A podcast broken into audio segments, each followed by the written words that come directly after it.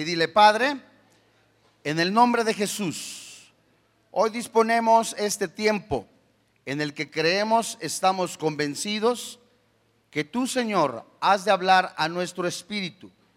Creemos en el nombre de Jesús que tú has de sanar, restaurar, animar, darnos esa identidad. Has cambiado nuestro lamento en baile, nuestra tristeza en gozo. Hoy, Señor, Ponemos en tus manos nuestra vida, nuestros pensamientos. Háblanos, Dios. Gracias porque creemos que todo espíritu ajeno al tuyo es atado, echado fuera de este lugar y estamos convencidos que no hemos de salir de aquí igual, sino al contrario, gozosos, convencidos. ¿Quiénes somos en Cristo Jesús? Todo esto te lo pedimos por quien vive y reina en nuestro corazón Cristo Jesús. Amén. Eso, dale un aplauso al Señor. Mira, generalmente cuando empezamos a crecer y que empezamos nosotros a estar en la secundaria, en la prepa, una gran cantidad de nosotros no sabemos quiénes somos, qué queremos en la vida, hacia dónde nos dirigimos, qué es lo que esperamos también de la vida.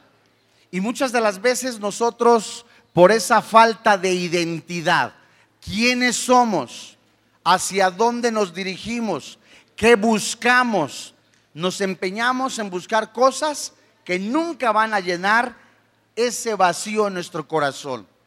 Muchas de las veces en, casa, ¿qué es lo que tenemos? Escuchamos alguna contienda, algún pleito de nuestros papás, o las cosas están mal, o la pérdida de un familiar, o en otros casos no estuvo papá o no estuvo mamá. Y las familias, como dicen los sociólogos, están distorsionadas. Ahí es donde empieza también muchas de las veces nuestros problemas.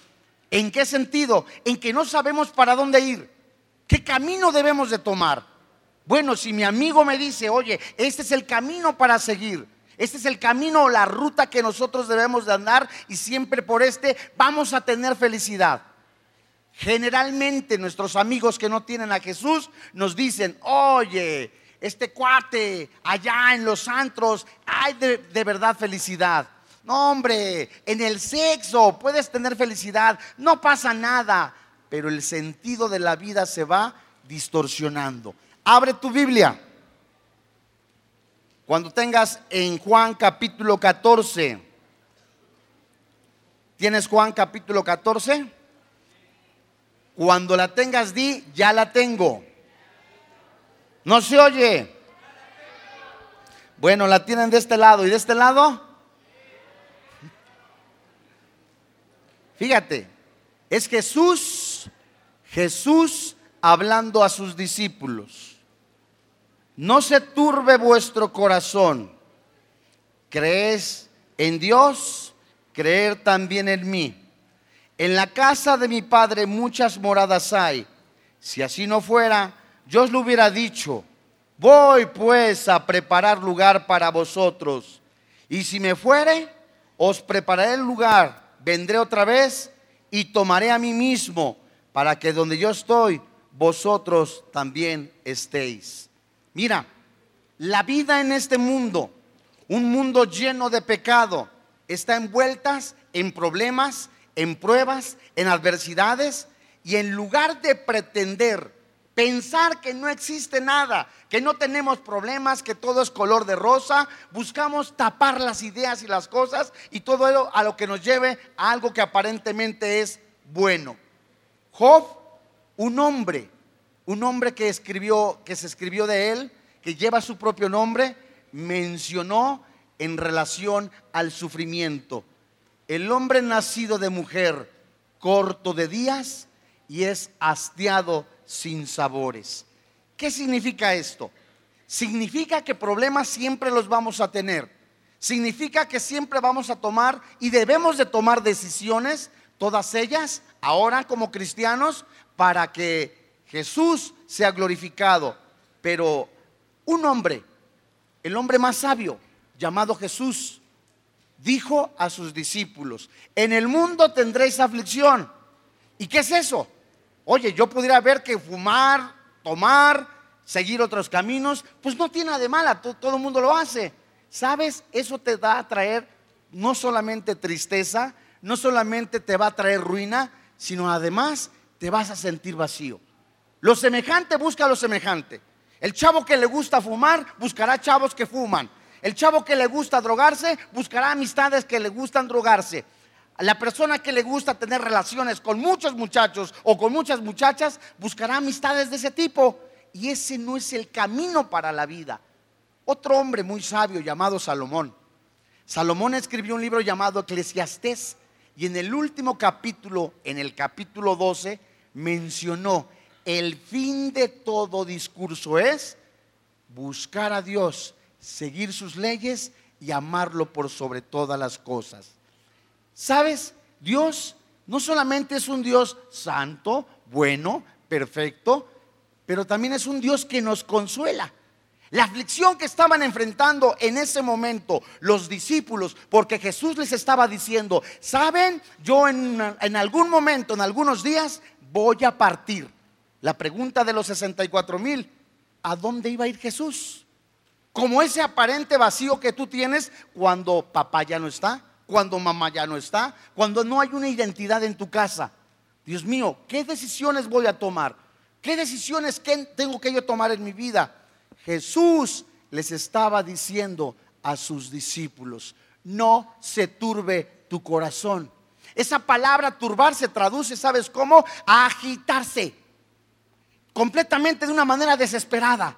Como cuando dices tú, Dios mío, ahorita en esto, ¿qué voy a hacer?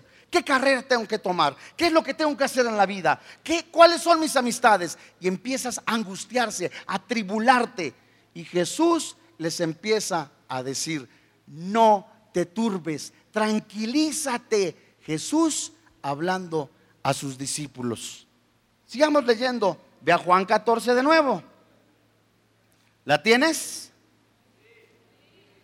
No se turbe vuestro corazón. ¿Crees en Dios? Creed en mí. Esa palabra creer se traduce textualmente depositar la confianza de manera total en Dios, principalmente. Depositar de manera total tu confianza, tu esperanza, tus pensamientos, tus ideas, tus decisiones, todas ellas en Jesús. Es decir, yendo paso a paso. Tu tranquilidad, tu confianza, tus buenas decisiones, lo que tú quieres hacer en la vida, para bien, si las pones en manos de Dios, empezarás a tener paz. Sigue conmigo. En la casa de mi padre muchas moradas hay. Si así no fuera, yo os lo hubiera dicho. Voy pues a preparar lugar para vosotros. Acá hay una esperanza. Hay algo que te está diciendo a ti y a mí, es que está en la palabra de Dios. Se llama promesa en este transitar donde nosotros muchas de las veces empezamos a ver cosas adversas, problemas que pueden robarnos la paz, ¿qué debemos de hacer? El tiempo es tan corto, de verdad no es malo drogarse, de verdad no es malo alcoholizarse, de verdad no es malo tener relaciones sexuales fuera del matrimonio. Nos preguntaremos y la Biblia nos dice, no te precipites, busca a Dios. Hay una promesa de parte de Dios. Una, Jesús les está diciendo, voy a preparar moradas casas. Esas moradas de las cuales habla la palabra de Dios en Juan capítulo 14, versículo 2, se refieren a una gran extensión de habitaciones o de lugares como cuando en una casa o en un departamento está viviendo una familia, en donde ahí el Padre Celestial, el Dios Todopoderoso, no solamente te está dando desde ahorita seguridad, confianza, firmeza, estabilidad, seguridad en Él, sino aún más, vas a estar habitando con Él, disfrutando con Él lo que es una familia. Seguimos. Dice el verso 3. Y si me fuere, os prepararé el lugar, vendré otra vez y tomaré a mí mismo. Para que donde yo estoy, ¿qué dice la Biblia? A ver qué dice para que donde yo estoy, ¿qué dice? Vosotros también estéis. Y dice el versículo 4, y sabéis a dónde voy. Y sabéis, ¿qué dice? El camino. Pregunta, ¿cuál es el camino? Tres años los discípulos diciendo, estamos contigo, estamos comiendo, estamos almorzando, estamos cenando, estamos... Y de repente nos dices que te vas. ¿Cuál es el camino? Aquí empezamos a ver de qué? De falta de seguridad, de falta de identidad, de falta de confianza. Como muchas veces las atravesamos, ¿sabes? Quizá papá no estuvo contigo en tu infancia Quizás mamá no estuvo en la infancia. Quizá hay un matrimonio o una vida donde fueron separados y ahora dices, ¿cuál es la imagen de papá? ¿Cómo me hubiera gustado, alguno diría, que papá estuviera en estos momentos? ¿Cómo me hubiera gustado que papá me estuviera diciendo, sabes, estas son las decisiones que debo de tomar? ¿Cómo me hubiera gustado que en ese momento mamá me hubiera abrazado? Son ejemplos. La figura paternal tiene que restaurarse. La Biblia, la palabra de Dios, las escrituras nos dicen que esa identidad, esa preciosa identidad, nos la da Dios a través de Jesús. Fíjate, ejemplo, ve a Juan capítulo 1, versículo 12.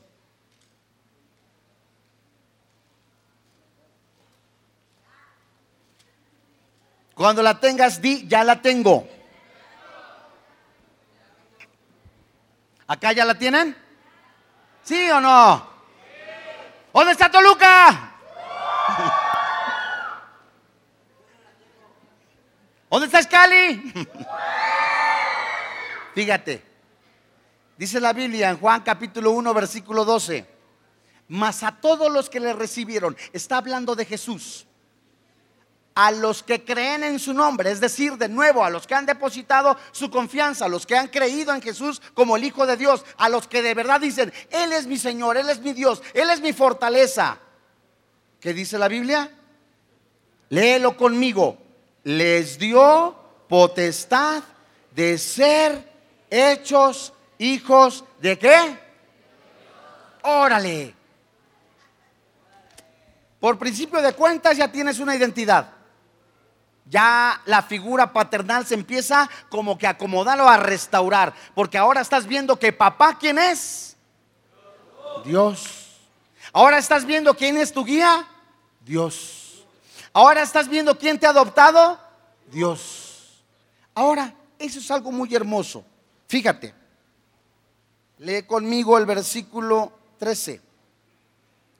Los cuales no son engendrados de sangre, ni de voluntad de carne, ni de voluntad de varón. ¿Qué dice la Biblia? Yendo más despacito, dice el verso 13, los cuales, ¿qué dice? No son engendrados de sangre. ¿Sabes qué significa esa parte de este versículo? Significa que la salvación, que la vida eterna, el regalo que Dios te da de la vida eterna, no se hereda. Alguno de nosotros puede decir, ay, pastor, hermano, yo nací en cuna cristiana. No sirve. No hay salvación. No es por sangre. No es porque se herede la vida eterna. No es por lo que hayas escuchado, sino por la convicción y ahora por quien tienes a Cristo en tu corazón. Seguimos leyendo. ¿Y qué dice? Ni de voluntad de qué? ¿Estás leyendo? Los cuales no son engendrados de sangre ni de voluntad de qué? De carne. ¿Sabes qué significa? Te puedes arrancar el chongo, puedes hacer cosas inimaginables, decir y hacer lo que tú quieras y decir, con esto me voy al cielo. La Biblia dice que no. No es con obras humanas. Más adelante dice, ni de voluntad de varón. Es decir, la salvación no te la da un ser común y corriente como yo. La salvación no te la da un hombre común y corriente como yo. no es como con una varita, ahora le tiene la salvación y tiene la salvación. No, la salvación, el ser hecho hijo de Dios, se encuentra aquí mismo en Juan capítulo 1, versículo 13 los cuales no son engendrados de sangre, ni de voluntad de carne, ni de voluntad de varón. ¿Cómo dice? Ah, sino de Dios. A los que hemos creído, a los que hemos confesado que Jesús es nuestro Señor, Dios nos adopta, nos hace sus hijos. Dios mío, ahí es donde empieza la restauración, la identidad. Ahora yo soy su hijo. Ahora yo soy nacido de nuevo. Ahora yo soy una nueva criatura. Ahora yo soy parte de la familia en la fe. Ahora yo soy hijo de Dios. ¿Cómo la ves? Gracias por tu ánimo. Ahora otra vez, Juan capítulo 14, camine para allá.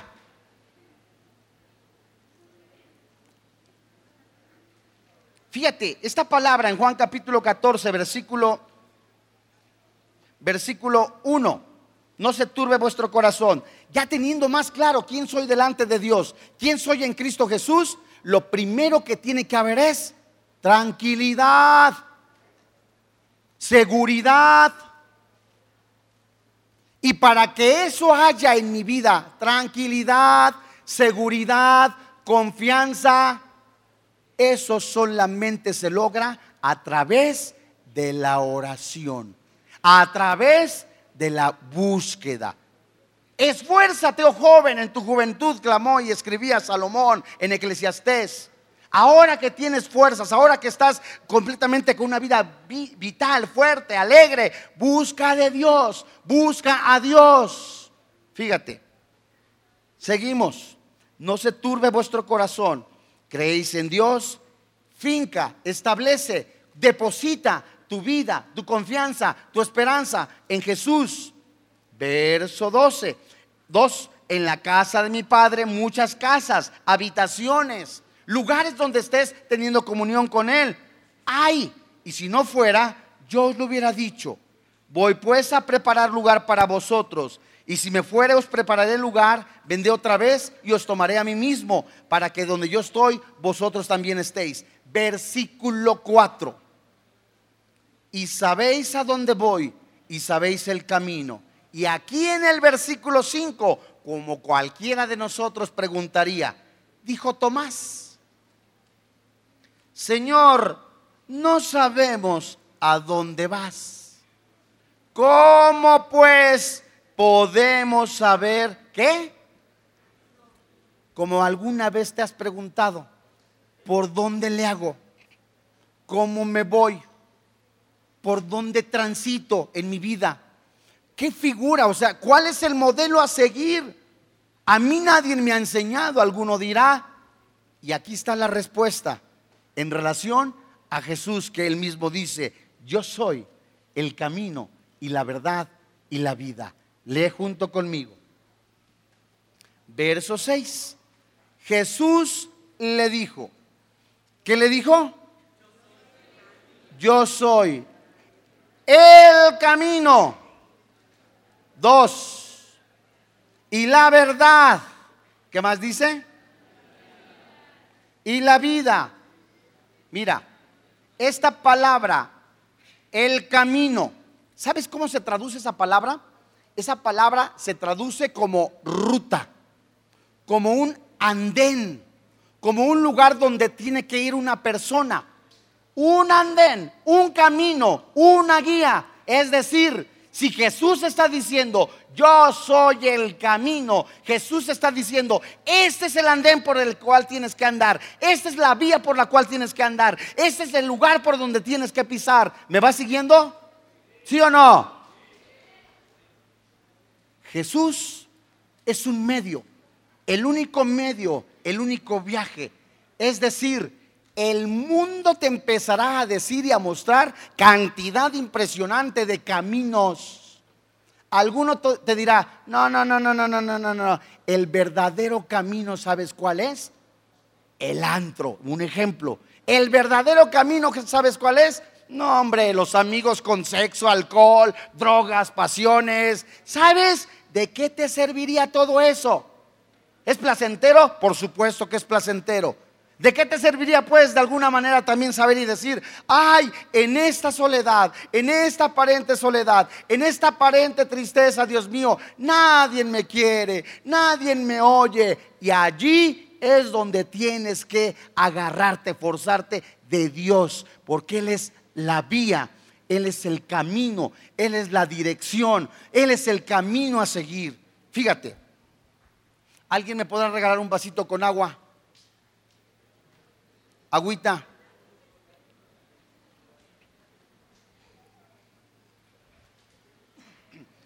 La ruta al progreso, un medio. ¿Me va siguiendo? ¿Sí o no? Dice, yo soy el camino. El mundo te va a ofrecer cantidad impresionante de caminos.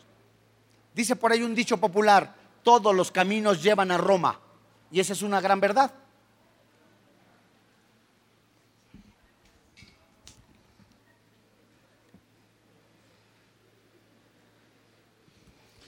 Porque todos los caminos llevan a las religiones, a las filosofías, pero hay un solo camino que te lleva a Dios. Ese camino es Jesús. Pregunta cómo le hago, cómo sé, cómo le entiendo. Fíjate.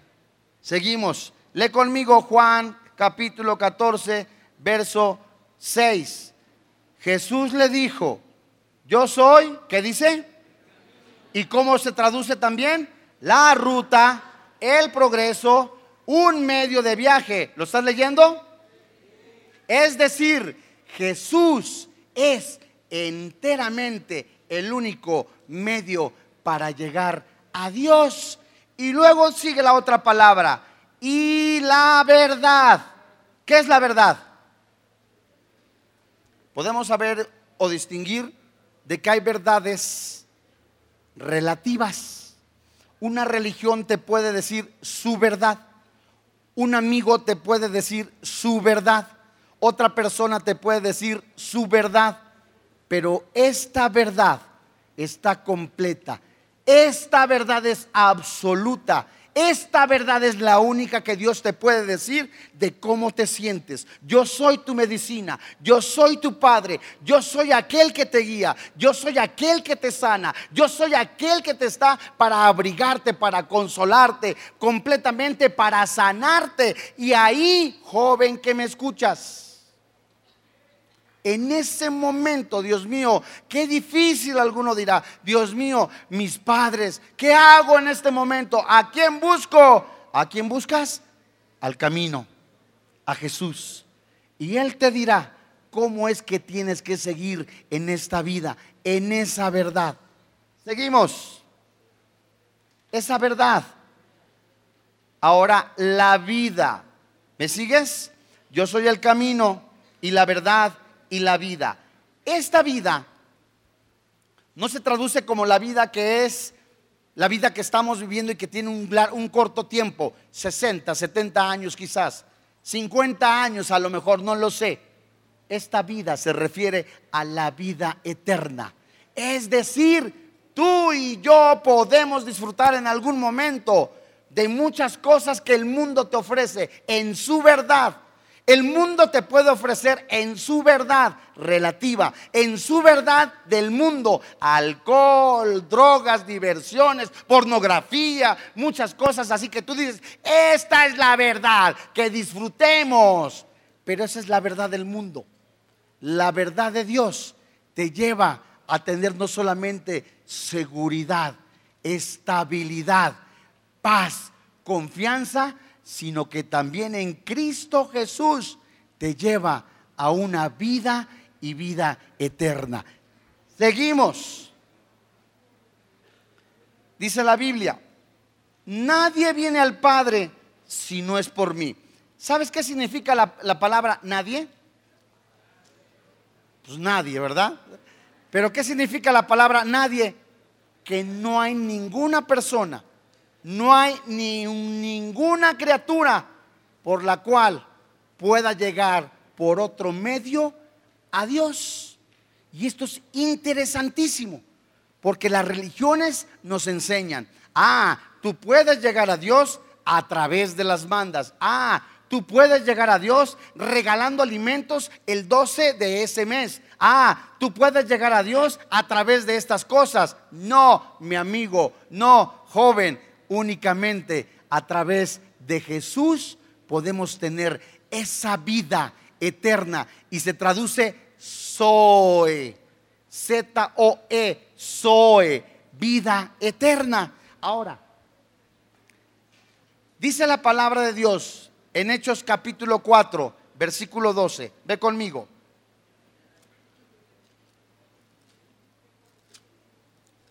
Hechos capítulo 4, versículo 12. Cuando la tengas me dices, ya la tengo. Hechos 4:12. Esto es precioso, esto, de veras, de veras, en serio. El propósito, el propósito de que nosotros empecemos a tener una identidad. ¿Quiénes somos en Cristo Jesús? Es ya no salirnos del carril, ya no salirnos de la vía, ya no salirnos de ese camino. Y ese camino nos lleva a la vida eterna. Hay caminos que parecieran ser muy buenos delante de nosotros, pero su fin, dice la palabra de Dios, es perdición. ¿Ya tienes Hechos 4:12? Dice la Biblia. Y en ninguno otro, ¿quieres leerlo conmigo? A ver, dice el verso 12. Y en ninguno otro hay salvación, porque no hay otro nombre bajo el cielo dado a los hombres en que podamos que ser. Dale un aplauso al Señor. Hechos 4:12. Esto es hermoso. Pareciera que de alguna manera nosotros ya supiéramos esto. Muchos de nosotros. Pareciera que muchos dijéramos, ya sé que Jesús es el camino. Pareciera que muchos de nosotros dijéramos, ya sabemos que Jesús nos lleva a la vida eterna. Ah, pero hay una cosa, tu comportamiento no dice eso. Ah, pero hay otra cosa, tu manera de conducirte no dice eso. Porque cuando ya tenemos una identidad, yo ya sé quién soy en Cristo Jesús, quién es Cristo Jesús en mí y si ya soy una familia, formo parte de una familia, mi comportamiento es de acuerdo a esa familia. Y eso es muy interesante, porque la Biblia nos enseña que aparte de que somos una familia, la Biblia nos enseña que somos también sus ovejas. Ve a Juan capítulo 10. En el verso 7. Juan capítulo 10, verso 7.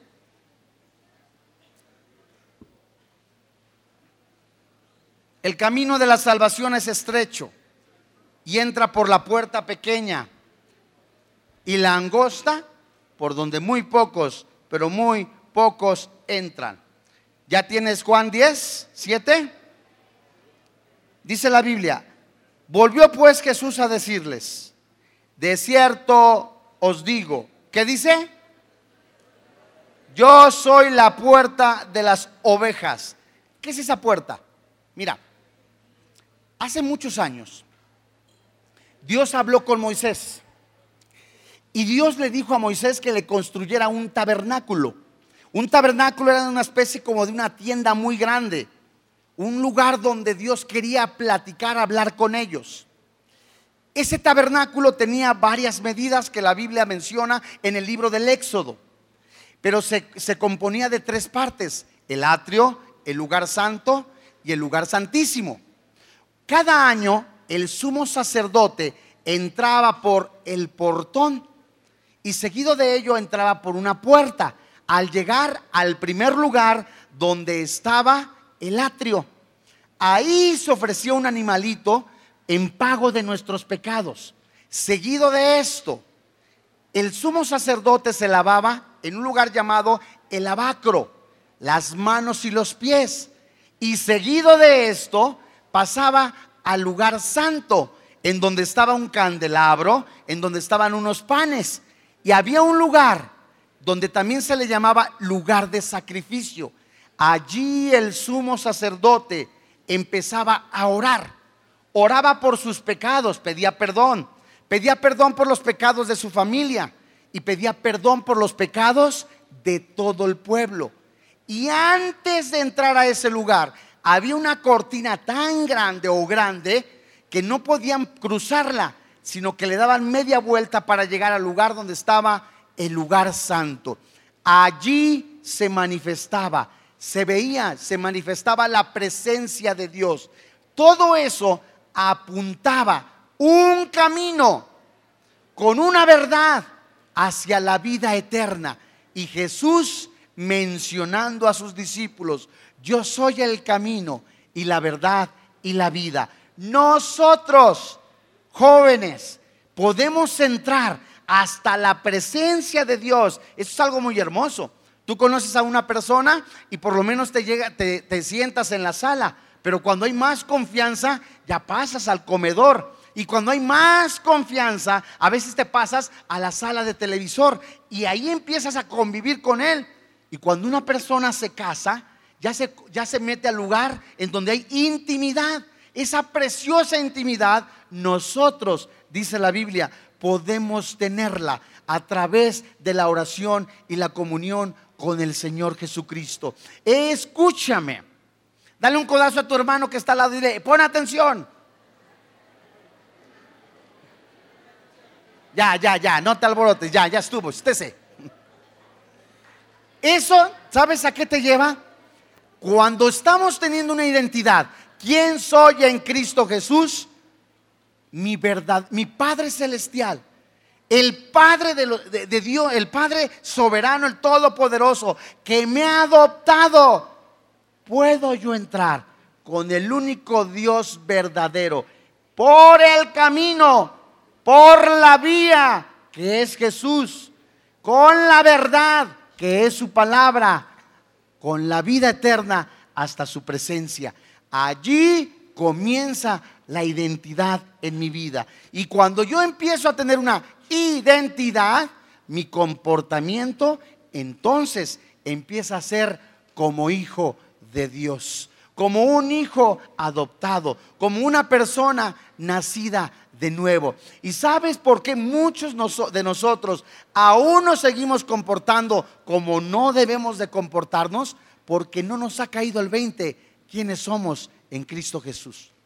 Seguimos buscando los placeres, seguimos buscando eh, el, alcohol, los cigarros, las drogas, porque aún no nos ha caído el 20 quiénes somos. Y a veces queremos justificar o a veces queremos decir, es que nadie me quiere, es que nadie me acepta.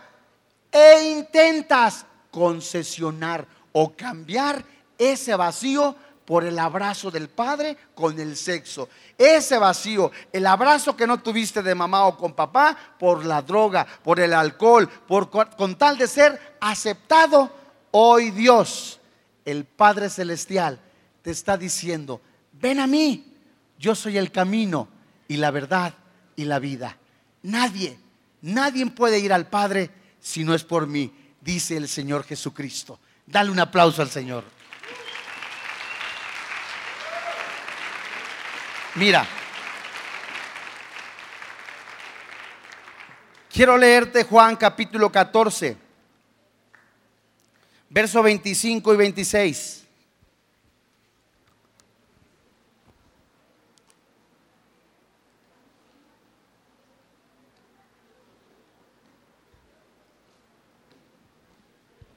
¿La tienes? Allí mismo, en el capítulo 14, solo que en el verso 25.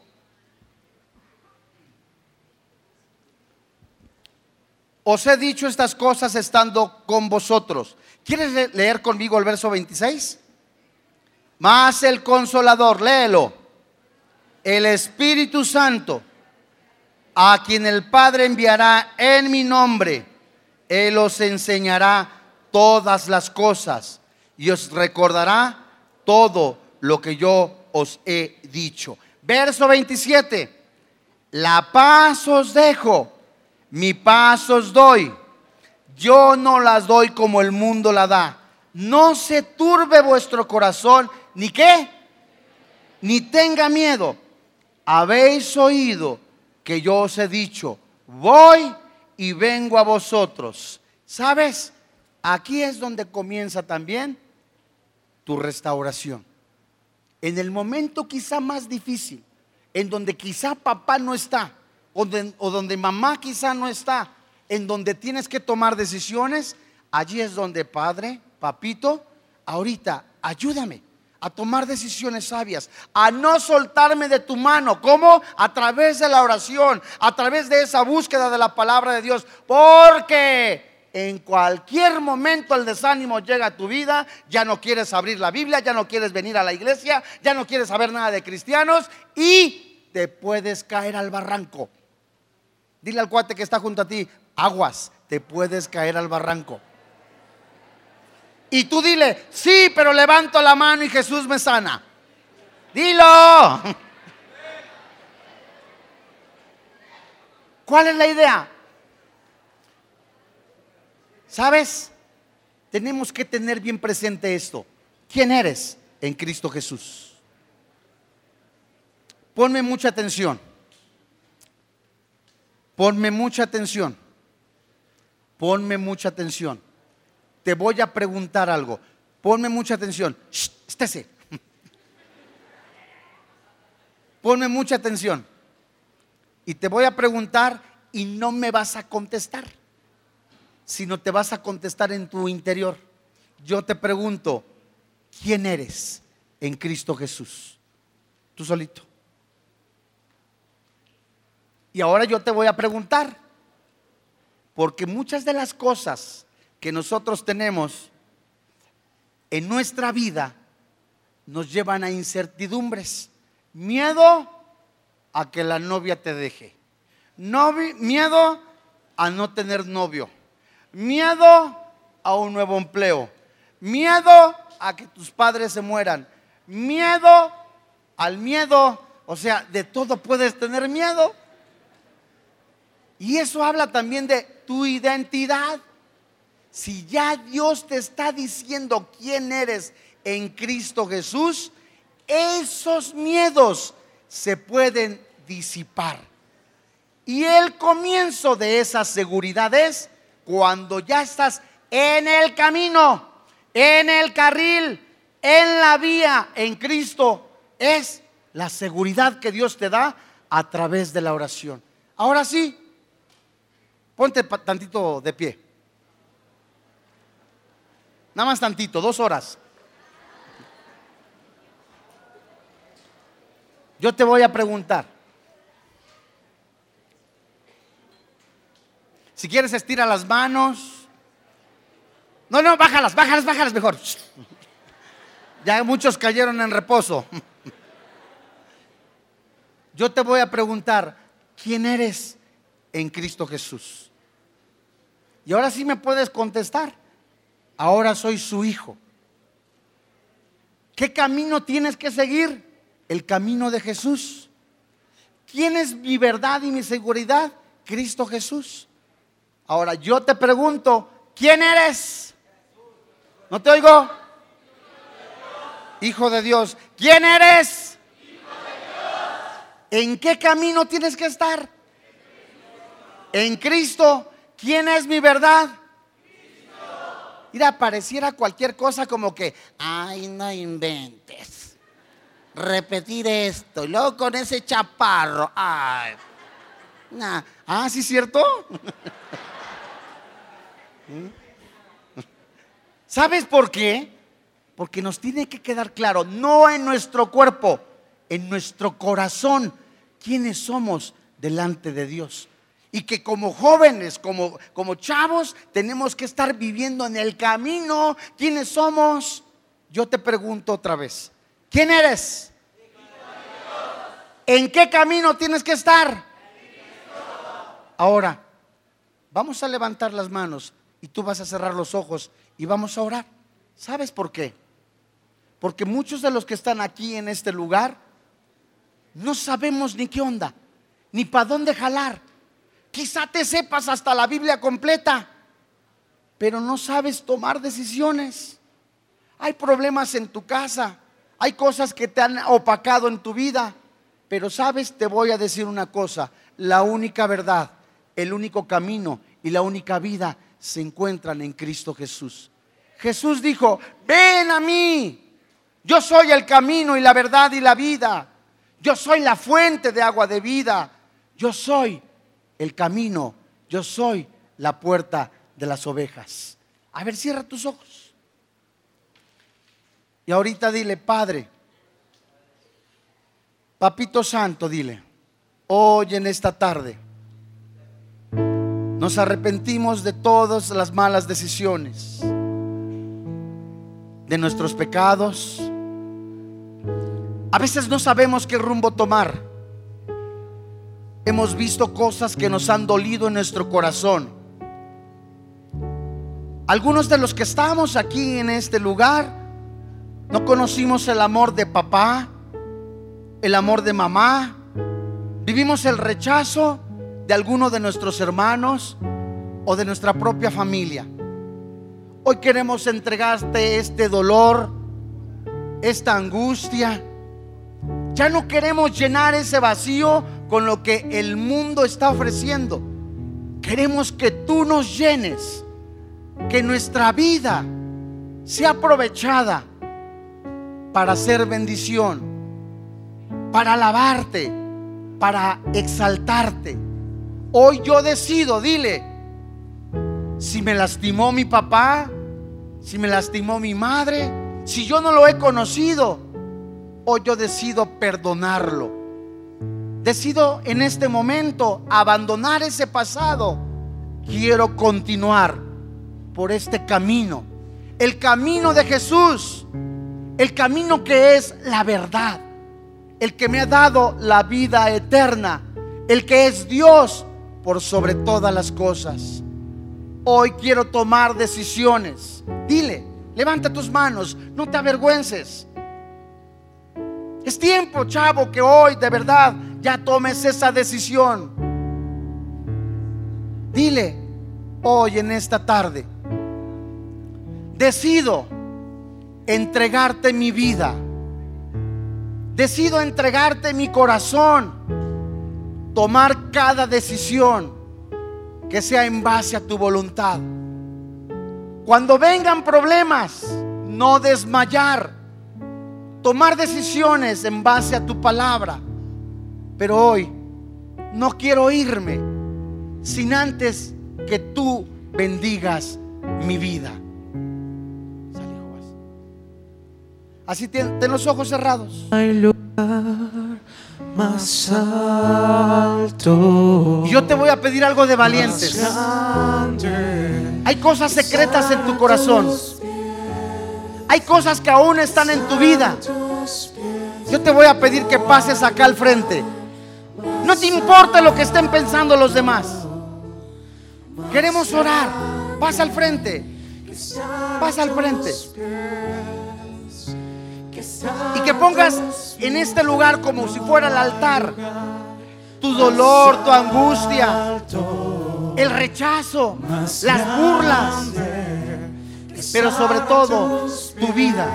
Pasa al frente, hijo. Pasa al frente, hija. No te importa que se llene aquí. Ven, ven a Jesús. Ven a Jesús. Él es el autor y consumador de la fe. Ven a Jesús. Pasa al frente. Más grande que estar a tus pies, estar a tus pies, no hay lugar más alto más grande que estar a tus pies, que estar a tus pies. Pasa al frente. No va a pasar nada mágico. Es un paso de fe en el que tú estás diciéndole, Dios, quiero seguir ese camino, quiero seguir esa verdad, la única verdad. Pasa al frente. Pasa al frente. más grande que estar a tus pies, que estar a tus pies. No hay lugar más alto, más grande que estar a tus pies. No hay lugar más alto, más grande que estar a tus pies, que estar a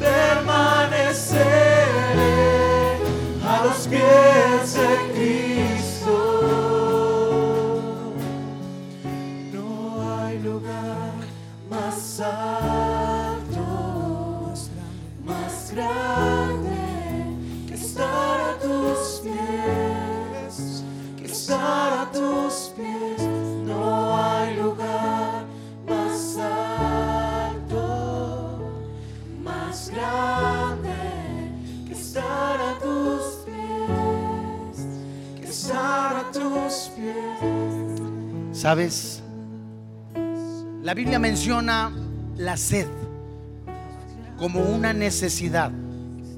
Muchos de nosotros no podemos aguantar un día o dos días sin beber agua. De la misma manera nuestro espíritu está sediento. Y a veces nosotros queremos buscar saciar esa sed con lo que el mundo está ofreciendo. Esa necesidad de afecto, esa necesidad sobre todo de ser aceptado, pero sobre todo la necesidad de tener a Cristo en tu corazón es lo más importante. Jesús, en una fiesta llamada la fiesta de los tabernáculos, en el último día de la fiesta, se puso en pie y alzó la voz diciendo, si alguno tiene sed, venga a mí y beba. El que cree en mí, como dice la escritura, de su interior correrán ríos de agua viva. Jesús dijo, yo soy el camino y la verdad y la vida. Jesús dijo, yo soy el pan de vida, yo soy la resurrección. El que cree en mí, aunque esté muerto, vivirá. Ven al frente, ven a saciarte de esas aguas. Y aquí con los ojos cerrados, levanta tus manos con tus ojos cerrados.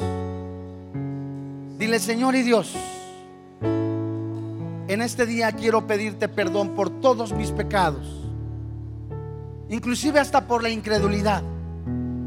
Hoy me arrepiento de esa vida de pecado. Hoy creo que Jesús murió en la cruz, que se puso en mi lugar. Dile, hijo, dile, hija. Él recibió el castigo que yo merecía. Y que juntamente con Él yo he muerto, pero juntamente con Él he resucitado a una nueva vida. Hoy Dios, dile, te doy gracias. Porque ahora tú me estás dando esa identidad. Me estás dando esa, no solamente paternidad, me estás recibiendo en tus manos para guiarme, dirigirme, amarme. Hoy Dios, quiero depositar en tus manos el rencor, el resentimiento, los recuerdos de violencia, los recuerdos inclusive de violación, los recuerdos de inmoralidad, de pecado. Hoy te los pongo en tus manos. Quiero ser lavado con tu sangre, Jesús. Hoy vengo a recibir tu bendición. Hoy quiero, Padre, caminar el tiempo que me queda de vida en tu camino, en tu verdad y en esa vida eterna. Levanta tus manos. Y empieza a adorarle. Adórale con este canto tan hermoso.